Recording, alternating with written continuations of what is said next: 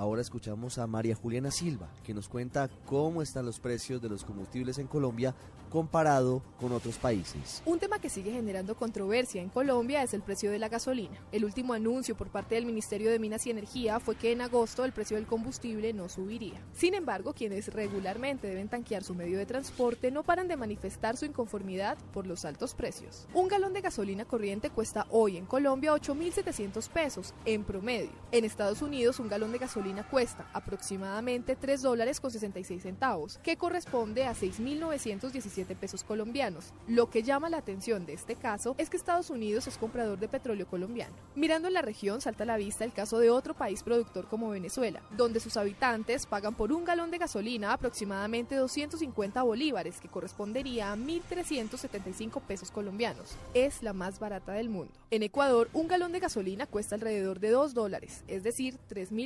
3.855 pesos colombianos. En México, el valor de un galón de gasolina es de 33 pesos mexicanos, equivalente a 4.809 pesos colombianos. Un caso similar al de Colombia se presenta en Argentina, donde el galón de gasolina subió y ahora cuesta 24 pesos argentinos en promedio. Esto sería en pesos colombianos 8.250. Sin embargo, sigue siendo más barata en Argentina que en Colombia. Colombia presentó hace poco un nuevo récord en producción petrolera. Entonces, ¿por qué la gasolina es tan costosa? Es la pregunta que los consumidores no dejan de hacerse. María Juliana Silva, Blue Radio.